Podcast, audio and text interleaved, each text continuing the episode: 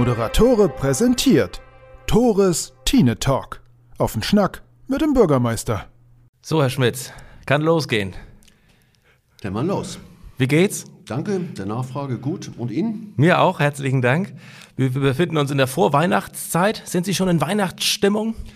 Ach nee, das ist so im Laufe der letzten Jahre ein bisschen weniger geworden, weil doch tatsächlich bis zum letzten Tag eine Menge anliegt. Und insofern hoffe ich, dass das noch kommt, so am 23. vielleicht. Holen Sie sich denn diese Weihnachtsstimmung gegebenenfalls auf unserem Weihnachtsmarkt? Hm, Ich bin da zwei, dreimal drüber gewackelt. Ich muss aber gestehen, ich bin nicht so ein ganz großer Weihnachtsmarkt-Fan, wobei mir das Ambiente auf dem Marktplatz mit der Tine und unter der Marienkirche schon sehr gut gefällt.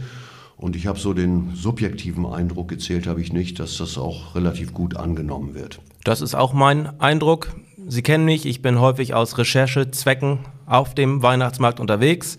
Aber haben Sie da, Sie sprachen vom subjektiven Eindruck. Ich meine, Sie sind ja auch Veranstalter des Weihnachtsmarktes. Haben Sie da konkrete Zahlen? Wie sind die Besucherzahlen im Verhältnis zu anderen Jahren? Ist das schon teilweise ausgewertet? Also ich habe die, die konkreten Zahlen nicht, aber meine Kolleginnen und Kollegen aus dem Ordnungsamt, die ja für die Stadt als Veranstalter unterwegs sind, äh, treffen sich regelmäßig einmal die Woche mit den Marktbeschickerinnen und Beschickern. Und äh, ich habe auch von denen zwischen Tür und Angel einmal nur ein positives Feedback bekommen. Also Zahlen habe ich nicht. Man muss natürlich schon feststellen, dass das Wetter eher so ein bisschen, ja, wenig verlockend ist, um sich nun auf den Weihnachtsmarkt zu begeben. Ich glaube, viele würden sich so die knackige Kälte und ein bisschen Frost wünschen. Wir haben ja dieses Nieselwetter, was nicht so animiert, um rauszugehen. Aber mein Eindruck ist, dass äh, die Beschickerinnen und Beschicker relativ zufrieden sind.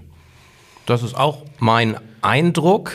Hab nun einen Bericht vom NDR gelesen, dass es in anderen Städten überhaupt nicht der Fall ist. Lübeck, Neumünster, Schleswig einige Beispiele. Was möglicherweise auch zusammenhängen kann, ist, denke ich, mit den Preisen, die aufgerufen werden. Das kann ich jetzt nicht für Lübeck oder Neumünster sagen, aber als Vergleich in Husum kostet Bratwurst mittlerweile 4,50. Zwei Glühweine, zwei Bratwurst, zwei Currywurst bis bei 20 Euro. Können Sie erklären, warum die Preise so stark gestiegen sind? Das ist ja teilweise gar nicht mehr recht zu fertigen. Also das kann ich natürlich nicht, aber ich kann natürlich vermuten, dass es ein Stück weit äh, mit den aktuellen Corona-Geschehnissen zusammenhängt. Im vergangenen Jahr ist der Weihnachtsmarkt ausgefallen. Die Weihnachtsmarktbetreiberinnen und Betreiber machen üblicherweise roundabout 70 Prozent ihres Jahresumsatzes auf dem Weihnachtsmarkt. Dann haben die natürlich auch einen, ja doch teilweise größeren Aufwand zu betreiben, was die Kontrolle von 2G-Regeln in den, ich sag mal, in Anführungsstrichen Innenbereichen der zumindest Getränkestände oder der, der, der Verpflegungsstände angeht. Ja, und dann gibt's halt eine Preissteigerung. Ja, gebe ich Ihnen recht, äh, mutet im ersten Moment teuer an, aber... Auch im zweiten, und das höre ich häufig von Kollegen, früher sind wir immer mal in der Mittagspause auf den Markt gegangen, haben eine Wurst gegessen, machen wir jetzt nicht mehr, weil einfach zu teuer, was natürlich schade ist. Aber man kann natürlich auch verstehen, dass eine Preissteigerung stattgefunden haben muss. Ja gut, ich glaube, das ist, ist freie Marktwirtschaft und erinnert mich so ein bisschen auch an, an äh, touristische Betriebe, wo wir ja in Schleswig-Holstein tatsächlich immer gut ausgelastet waren, auch gerade in diesem Jahr. Und der Tourismusminister hat immer daran erinnert, also Preissteigerungen sind okay und nachvollziehbar wegen des erhöhten Aufwandes, aber Solange sie im Rahmen sind. ja, er hat, glaube ich, sogar ziemlich wörtlich gesagt, nach Fest kommt ab. Äh, also wer überdreht, hat auch nicht mehr Einnahmen, sondern dann das Phänomen, was Sie beschreiben, dass Leute eben nicht mehr kommen. Ich glaube, da werden die Marktbeschickerinnen und Marktbeschicker am ehesten mal selber gucken müssen, was noch geht. Äh, und ich teile Ihre Einschätzung. Also ich glaube, alle Besucherinnen und Besucher haben ein gewisses Verständnis dafür, dass es nicht zu den bisherigen Preisen funktionieren kann. Aber jeder hat so seine interne Schmerzgrenze und die ist zumindest doch mal tangiert. Das sehe ich auch so. Mir fehlt auf dem Weihnachtsmarkt die Weihnachtsmusik. Vielleicht ein subjektiver Eindruck. Ihnen nicht? Nee, äh, ehrlich gesagt nicht, aber das hängt damit zusammen, äh, dass ich wirklich da nicht regelmäßig zu Gast bin. Äh, ist mir weiter gar nicht aufgefallen, ist mir noch nicht zugetragen worden. Aber ich glaube, Sie haben auch noch Kapazitäten frei. Insofern können Sie doch mal mit Ihrer Klampfe oder Ihrem Akkordeon da eine Runde drehen. Mal sehen, was die Leute dazu sagen. Das kann ich mir schon vorstellen. Ich auch. Wir sprachen über Preise. Habe auch in jenem NDR-Artikel gelesen, für einen Beschicker kostet es ein Taui im Monat in Schleswig auf dem Markt zu stehen, 20.000 Euro in Lübeck. Was muss denn ein Beschicker in Husum blechen, damit er hier stehen darf? Zahlen habe ich nicht im Kopf. Äh, Weihnachtsmarkt ist eine kostenrechnende Einrichtung. Soll heißen, dass die Ausgaben äh, durch die Einnahmen getragen werden müssen. Also bei uns ist es eine kostenrechnende Einrichtung.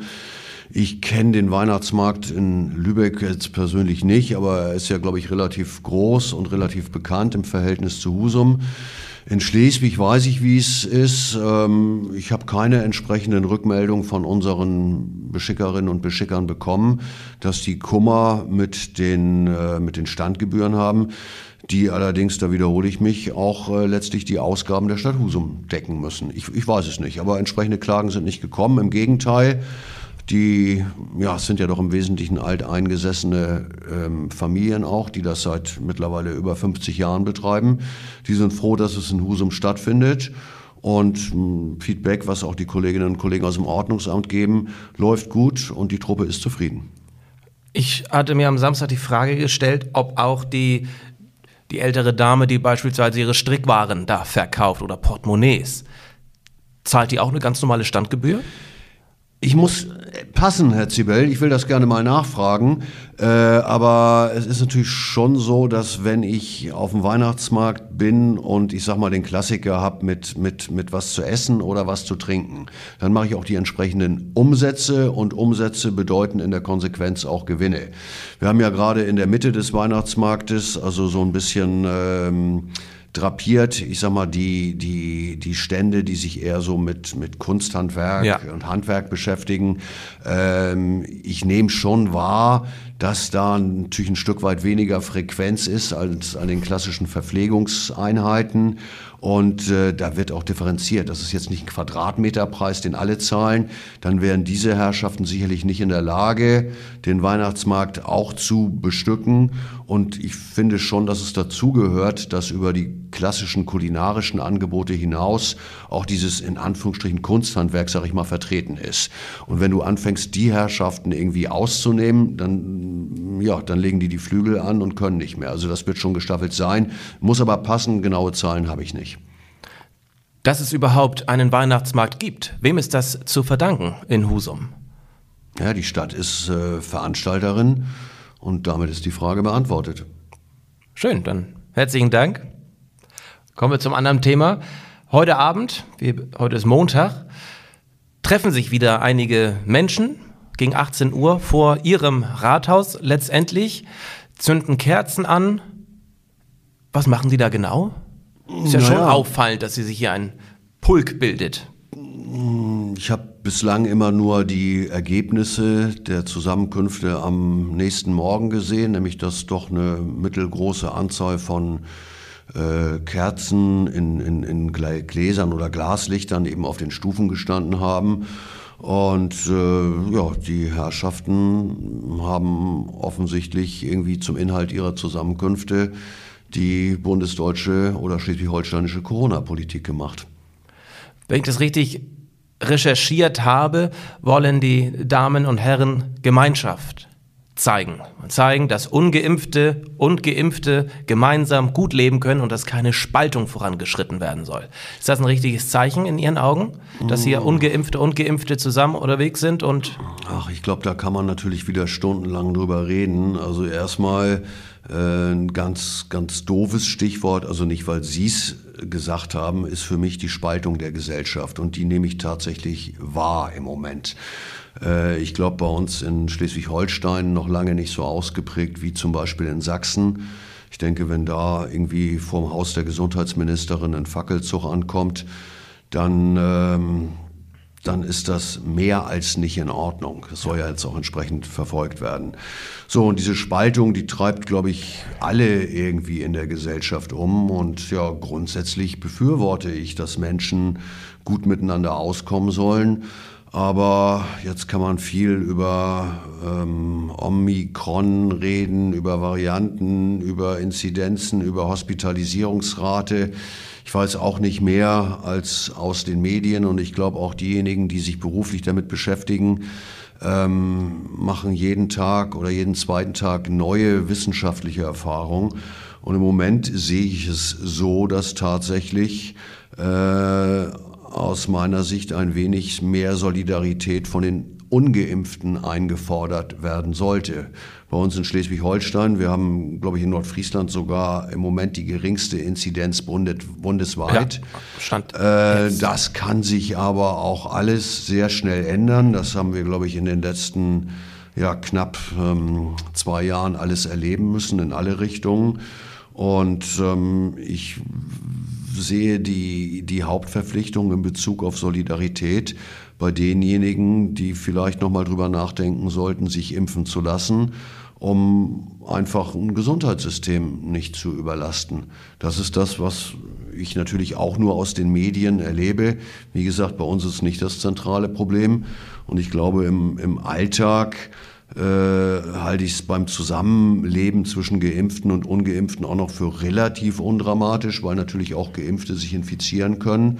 Offensichtlich die Verläufe ne, immer Stand heute weniger weniger schlimm sind ähm, und insofern eher die Ungeimpften Gefahr laufen, da schwer zu erkranken.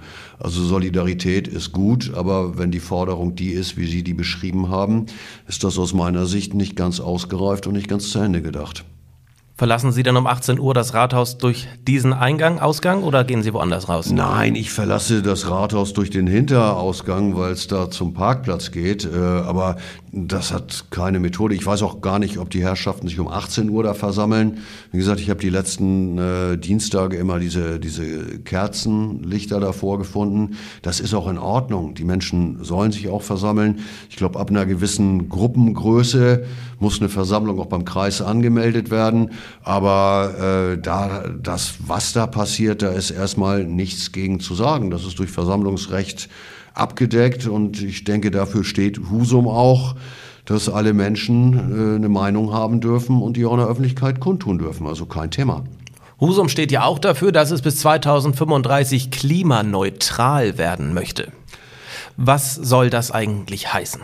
Also das ist so nicht ganz richtig formuliert. Das Stadtverordnetenkollegium hat am 30. September in seiner Sitzung beschlossen, dass ein Klimaaktionsplan extern erstellt werden soll, also von einem geeigneten Büro, sage ich mal, oder Unternehmen, äh, dass Maßnahmen, dass dieser Klimaaktionsplan Maßnahmen beinhalten soll, äh, die aufzeigen, wie Husum dann bis 2035 klimaneutral werden kann. Auch großes Thema natürlich gewesen im Bundestagswahlkampf und jetzt auch bei der, bei der Regierungsbildung. Äh, und ich persönlich finde diese Entscheidung, die das Stadtverordnetenkollegium getroffen hat, weise, weil ich glaube, alle Kommunen, alle Städte, alle staatlichen Einheiten sind aufgerufen, sich mit dem Thema Klima zu beschäftigen. Und dann lasse ich es mal dahingestellt, ob das 2035 die richtige Zahl ist oder ob es vielleicht eine andere ist. Die geistern auch alle rum. Äh, es gibt die Klimaziele des Pariser Abkommens, wo ich meine irgendwo gehört zu haben, dass selbst die im Wahlprogramm von Bündnis 90 äh, zitierten Maßnahmen zur Klimaneutralität nicht reichen würden, um dieses Klimaziel zu erreichen. Halte ich auch für nachrangig, aber ich finde es wichtig, dass es losgeht, sich damit zu beschäftigen. Demnach ist es auch wichtig, dass Husum einen Klimamanager bekommt, richtig? Ja gut, äh, erstmal kann es natürlich auch eine Managerin sein. Selbstverständlich. Äh, und ähm, ja, das ist schon richtig. Also dieser Klimaaktionsplan, dessen Vergabe gegenwärtig im Haus vorbereitet wird, soll ja, was ich eben schon sagte, auch Maßnahmen enthalten, die eben zur Klimaneutralität führen können. Ich denke, da werden verschiedene Sektoren eine Rolle spielen, also sicherlich ganz weit vorne äh, Fragen von, von Energieversorgung, von Gebäuden, ähm, von, von, von Dämmung und so weiter, von Emissionen natürlich, Verkehr. Äh, und wenn da Vorschläge kommen, wird sich auch jemand innerhalb der Verwaltung damit koordinierend auseinandersetzen müssen. Insofern denke ich, brauchen wir so einen Menschen, ja. Klimaschutz ist sehr wichtig. Digitalisierung ist natürlich auch sehr wichtig. Und ich habe der Zeitung entnommen, dass sich äh, die Politik gegen einen Digitalisierungsexperten entschieden hat. Dafür wurde äh, eine neue Stelle im Ordnungsamt äh, geschaffen, im Hausmeisterbereich und im Bauamt, aber nicht im Digitalisierungsbereich. Ist Husum schon so gut aufgestellt digital, dass so ein Experte gar nicht nötig ist? Naja, ich will mal so sagen, Herr Zibel, die Verwaltung hat in den Stellenplanentwurf eben auch die Stelle für Digitalisierungsprozesse mit aufgenommen. Und insofern beantwortet allein diese Tatsache Ihre Frage. Nun wurde diese Stelle ja nicht besetzt. Zu Ihrer Unzufriedenheit nehme ich an, oder? Ja, finde ich schade, klar. Der Digitalisierung kommt immer mehr äh, Rolle zu, wobei ich will da gar nicht allzu lange drüber ausführen, aber es gibt ja das Online-Zugangsgesetz, das bis Ende 2022 ähm, vorschreibt, vorgibt, dass alle staatlichen Leistungen auch digital erbracht werden können. Ich sag mal, das ist ein Bundesgesetz und ich halte das für sehr euphorisch, zumal auch die entsprechenden Rechtsgrundlagen, wie zum Beispiel in, im Meldewesen oder im Passwesen, noch gar nicht geeignet sind, solche Dienstleistungen zu erbringen, weil sie tatsächlich noch vom persönlichen Erscheinen auch in den jeweiligen Rechtsvorschriften ausgehen. Insofern wird man dieses, dieses äh, Datum 31.12.22 sicherlich nochmal nachsteuern müssen. Aber es gilt trotzdem, sich damit zu beschäftigen. Und insofern bin ich natürlich mit, dieser, mit diesem Votum der Politik bis hierhin nicht ganz glücklich. Klar. Wie kann man das dem Bürger vermitteln, dass in 2021 keine Stelle für einen Digitalisierungsexperten geschaffen wird? Dass die Politik es fast einstimmig ablehnt? Weiß ich noch nicht. Also wir befinden uns mitten in den Stellenplanberatungen. Bislang haben der Finanzausschuss und der Hauptausschuss sich damit beschäftigt. Am Donnerstag wird das das Stadtverordnetenkollegium tun. Ähm, ich habe auch noch keinen Aufschrei aus der Bevölkerung gehört. Es waren auch noch ein paar mehr Stellen am Start. Ich denke, wir werden trotzdem am Thema weitermachen. Wir haben ja auch bereits jemand im Hause, der sich mit Digitalisierungsstrategie und Digitalisierungskonzept beschäftigt. Aber am Ende gilt es nicht nur Strategien und Konzepte zu erwerfen, sondern auch was umzusetzen. Und da hat Verwaltung entsprechende Bedarfe angemeldet. Aufschrei ist ein gutes Stichwort. Ich hatte in der letzten Woche einen Podcast mit dem Geschäftsführer von CO Schmidt, Herrn Kurs. Bin drei Tagen, tausend Leute haben sich das angeguckt. Es ging primär um 2G, Stadtpolitik, Stadtentwicklung. Waren so ein paar Themen bei, über die ich gerne kurz sprechen möchte. Hm. Erstes Thema, was auch im Fokus stand, ist das Schwimmbad, das neu entstehen soll in Husum. Ähm, Herr Kurs hatte angemerkt, dass der Standort möglicherweise nicht optimal ist. Oben Flensburger Chaussee hinter dem Baumarkt. Ähm, zudem ist wohl keine Förderung dadurch, wie er sagt, gewährleistet.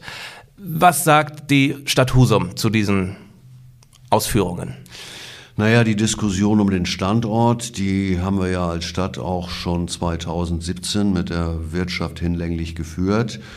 Die Stadt Husum hat alle möglicherweise in Frage kommenden Standorte innerhalb des Stadtgebietes beleuchtet. Es sind ja auch nicht so viele, wenn ich mal die Flächenbedarfe äh, mir für ein Schwimmbad vor Augen halte. Ich wollte gerade sagen, welche Standorte sind denn das? Herr Kurs wollte mir keine nennen. Ganz abstrakt. Wir haben uns das gesamte Stadtgebiet angeguckt. Mhm. Da gehört natürlich verschiedene Parameter dazu. Da gehört einmal die, die Größe der Fläche, die Eigentumsverhältnisse dazu, die verkehrliche Erreichbarkeit beziehungsweise die Produktion von Quell- und Zielverkehren. Dann geht es natürlich äh, um Fragen von Gründung und Bodenbeschaffenheit. Also all das haben wir uns natürlich angeguckt, um uns letztlich so zu entscheiden, wie wir uns entschieden haben. Und ähm, ich habe die Stimmen, die den Standort nochmal hinterfragt wissen möchten, sehr wohl wahrgenommen. Äh, muss allerdings sagen, dass diejenigen Herrschaften, die davon ausgehen, dass ein anderer Standort äh, möglicherweise für eine Förderung sorgen könnte, einfach im Irrtum sind. Also unabhängig davon, an welchem Standort in Husum dieses Bad gebaut und errichtet werden wird, es gibt keine Förderung dafür. Diese Dinge haben wir abgeklopft. Warum nicht? Warum nicht? Ja, warum, warum gibt es keine Förderung Ja, dafür? äh, es, klang ja, äh, es klang ja so, dass es eine große Überraschung war, dass es keine Förderung mehr gibt. Also Schwimmbäder werden im Moment nicht gefördert. weil die keinen zu großen touristischen Mehrwert liefern. Ne? Und in einer Konstruktion mit einer Kartbahn beispielsweise, mit einer Hoteleinrichtung, wäre das nicht gegeben oder ist Nein, das auch das unabhängig auch nicht davon? gegeben, weil wir haben ja eine Machbarkeitsstudie gemacht, die auch die Kartbahn mit einbezogen hat und bei einer eventuellen Förderung, die es sowieso jetzt mittlerweile überhaupt nicht mehr gibt für Schwimmbäder, da wurde wieder auseinander dividiert, äh, was tatsächlich alleine beim Schwimmbad ankommt und ein Kartbahneffekt wurde gar nicht mit in die, in die Überlegung mit einbezogen. Also nochmal die Botschaft, egal wo ein Schwimmbad in Husum steht, ähm, es gibt keine Förderung. Final. Heißt, Standort bleibt, wo er war. Der Standort ist aus meiner Sicht nicht in Frage zu stellen. Ich habe jetzt jüngst noch mal äh, auf Anregung zwei Standorte mir angeschaut, äh, die aber aus, aus unterschiedlichsten Gründen nicht geeignet waren. Insofern äh, bleibt es bei dem Standort. Man muss zu alledem noch sagen, dass unser Bestandsbad, und das ist schon sehr euphorisch formuliert, nicht gerade besser wird. äh, insofern ist es auch wirklich nicht mehr an der Zeit, das Rad zurückzudrehen. Wäre jetzt eine adäquate Förderung in Aussicht, bei einer anderen Standortwahl wäre das sicherlich ein Thema, aber es gibt keine Förderung, insofern können wir uns das sparen. Was passiert denn mit dem Standort, wo das jetzige Schwimmbad noch ist? Es gibt da schon Pläne? Nein, gibt es nicht. Da gibt es sicherlich also erste Überlegungen. Ich denke, wir haben in Husum immer das Thema des, äh, des Wohnraums auf dem Zettel. Ja. Das werden wir dann zu gegebener Zeit uns angucken. Also ganz weit vorne steht für mich tatsächlich eine wohnbauliche Entwicklung. Ein Stichwort, das auch viel, das hatte ich vorher noch nie gehört, noch nie gelesen, Nationalpark Lodge. Das scheint ein Arbeitstitel zu sein von einem Projekt, das sich auf den Dockhook bezieht, wo ja noch die Brandruine steht. Können Sie da ein bisschen mehr zu sagen, was da geplant wird am Dockhook? Ja, könnte ich, will ich aber gar nicht so großartig. Also es gibt eine interne Lenkungsgruppe, die sich mit der touristischen Entwicklung auch an verschiedenen Standorten beschäftigt. Und ein Standort ist eben äh, der besagte. Aber da sind die Überlegungen jetzt, ich will gar nicht sagen am Anfang, aber noch so, dass sie intensiviert werden müssen. Und insofern zeichnet sich da noch nichts äh, ab, was möglicherweise zum heutigen Zeitpunkt als ungelegtes Ei ähm, öffentlich propagiert werden sollte. Wir hatten eben das Datum 2035. Angenommen, 2035, Husum ist klimaneutral. Wie sieht es denn am Dockhoch aus in Ihrer Wunschvorstellung? Dann ist er auch klimaneutral. Und infrastrukturell? Steht da noch die Ruine oder ist da schon was passiert? Nee, die Ruine ist dann natürlich nicht mehr da. Der Deich wird ähm, verbreitert sein, in, in Wert gesetzt sein. Der Klimadeich wird da sein. Und es wird eine adäquate touristische Infrastruktur da sein. Können Sie letzteren Punkt nochmal konkretisieren? Wie sieht für Sie eine adäquate touristische Einrichtung aus? Ähm, Sie haben zwei Fragen gestellt, ob ich das konkretisieren kann. Die Antwort lautet heute nein und damit erledigt sich die fa- zweite Frage. Denn meine letzte, nicht Frage an Sie, sondern ich befinde mich auch in vorweihnachtlicher Stimmung. Was ist denn Ihr Thema, was Sie noch zum Abschluss äußern möchten? Naja, ich möchte vielleicht nochmal zurückkommen auf die montäglichen Versammlungen. Hier Also vorm Rathaus, die vorm angesprochenen. Rathaus, ja, ganz genau. Also wie gesagt, die Herrschaften haben selbstverständlich das gute Recht, sich dort auch zu versammeln und ihre Meinung kundzutun. Aber ähm, ich, ich sehe es mit der Solidarität vielleicht inhaltlich ein bisschen anders als die Herrschaften. Und ich würde mich wirklich freuen, wenn diejenigen, die bislang nicht geimpft sind, weil sie auch Bedenken haben oder Angst haben, das ist auch nichts, was man, was man abwerten sollte, dass sie vielleicht noch mal in sich gehen, vielleicht auch tatsächlich sich mit ihrer Ärztin oder ihrem Arzt besprechen, um diese Entscheidung zu überdenken. Ich will mir nicht anmaßen zu wissen, was richtig ist. Weiß niemand. Eben, auch ich bin da nur äh, auf, auf das angewiesen, was eben die Leute, die vermeintlich Ahnung haben, in den Medien sagen. Und das unterliegt auch einem sehr schnellen Wandel. Äh, aber ich, ich würde wirklich diese Herrschaften bitten, das nochmal zu hinterfragen. Okay, ich bin da relativ stumpf. Für mich ist das eine Entscheidungsmatrix, die ich mir im Kopf gemacht habe, äh, die schlicht und ergreifend die mir bekannten möglichen Impfreaktionen oder Impffolgen, die es sicherlich auch geben mag. Und wenn man betroffen ist, ist das doof, gar keine Frage. Aber ins Verhältnis setzt zu den Risiken, die mit einer Covid-Infektion äh, zusammenhängen. Und da habe ich für mich äh, unterm, unter der virtuellen Matrix das Kreuz ganz klar bei Impfen gemacht. Und das würde ich auch ganz vielen anderen wünschen. Und Vielleicht guckt man sich nochmal das, das Beispiel auch von dem Joshua Kimmich an, äh, der ja wirklich einen Shitstorm geerntet hat. Auch aus meiner Sicht ist das nicht ganz in Ordnung, aber wenn man natürlich so viel Geld verdient in der Öffentlichkeit steht, muss man damit leben, auch als junger Mann, der nun auch eine Infektion hatte, die auch wohl so, so mittelschwer gewesen ist, so wie ich das wahrgenommen habe, der sich jetzt auch anders entschieden hat. Und das wäre schon mein Wunsch, liebe Leute.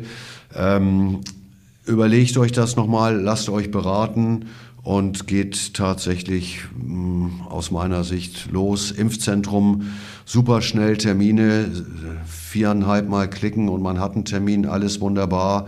Das läuft mittlerweile gut und im Vorbeigehen.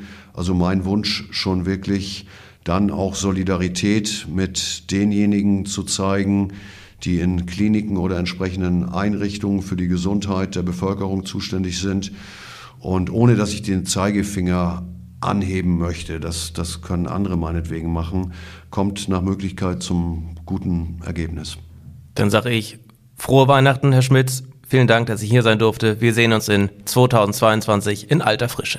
Alles klar, auch Ihnen frohe Weihnachten, guten Rutsch und keine allzu anstrengenden Recherchebesuche auf Weihnachtsmärkten oder in einschlägigen Kneipen, Bars oder Etablissements. Sie kennen mich, ich kann das kaum lassen, die Recherche. Ja. Moderatore präsentiert Tores Tine Talk. Auf den Schnack mit dem Bürgermeister.